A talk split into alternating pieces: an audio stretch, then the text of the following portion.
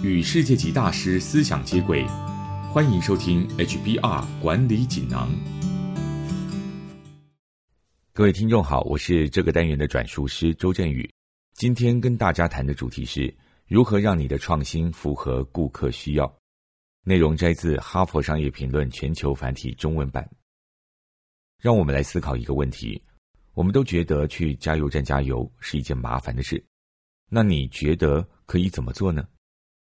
你的答案可能会是，在加油站内设置咖啡厅，或是让加油站成为网络购物的提货点，这样就能够吸引顾客来加油，或是在加油的时候不无聊。让我们再仔细想想，这个问题的本质是人们不喜欢去加油站，但又不得不为汽车加油。可见，最佳答案绝对不会是在加油站里面开一间星巴克，不如转个念头。直接把汽油送到顾客眼前，你觉得这个想法异想天开吗？其实不然，Field 和 Booster 这些公司就推出了一项新服务，让需要加油的顾客使用应用程式订购汽油，这些公司会把汽油送过来。当你以为这么做是以顾客为中心的时候，事实并非如此，这其实是优先以产品或是服务为中心。以下提供三种方法，协助企业规划出符合顾客需求的创新服务。第一，理解顾客的问题。以印度的卡车运输公司 Rivigo 为例，创办人迪巴克发现，印度的卡车运输业明明提供丰厚薪水，却常常招聘不到司机。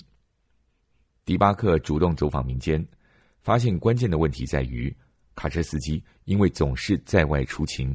好几天才回家一次，不仅无法兼顾家庭，更容易染上饮酒、吸毒等坏习惯。如果司机能每天回家，就能让生活更健康，家庭更稳定，求职者也比较愿意从事这份工作。但问题是，从德里到孟买要开三天的车，迪巴克要怎么让司机每天晚上回家呢？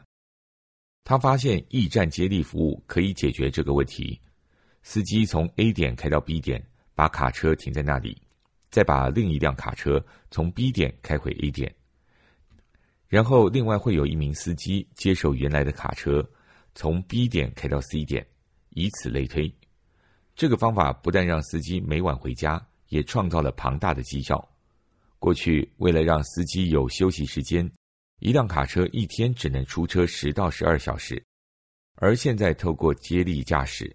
一天的出车时间可以超过二十小时，总运送时间也几乎减半。这套商业模式的第一步就是理解问题的根本原因。第二，找出痛点。传统的零售商承受来自电子商务业的巨大压力，许多零售商认为自己最大的弱点在于没有顾客资料，无法追踪自家店内的顾客。但大多数业者并不清楚究竟要如何利用庞大的数据。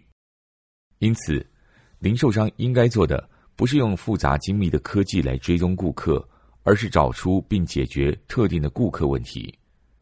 比方说，顾客在店面购物常常会为了结账需要排队排很久，那何不让顾客自行付款呢？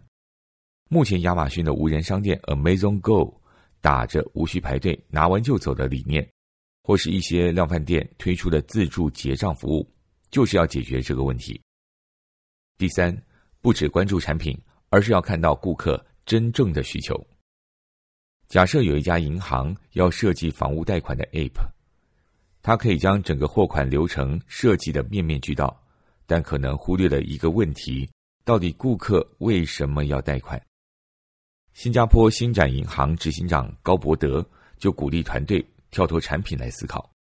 这个团队理解顾客。真正在乎的是买到自己的房子，于是这个团队开发全新的 App，不但整合各种售屋的公开资讯，城市里的贷款计算机还能协助顾客确认自己是否能够负担房价。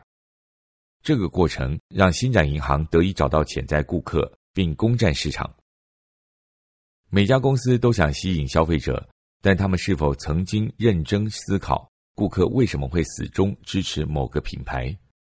要真正以顾客为中心，企业的眼光必须超越他们的产品和服务，着眼于顾客真正的问题和需求。以上摘自《哈佛商业评论》全球繁体中文版。你的创新就是顾客需要的吗？许多业者都宣称他们总是以顾客为中心，但很有可能并非如此。三种方式协助企业优先考虑顾客，并设计出符合需求的创新：第一，理解顾客的问题；第二，找出痛点；第三，看到顾客真正的需求。更多精彩内容，欢迎阅读《哈佛商业评论》全球繁体中文版。想学习更多管理学经典思维，请参考线上课程《跟着大师学管理》。谢谢你的收听，我们下周见。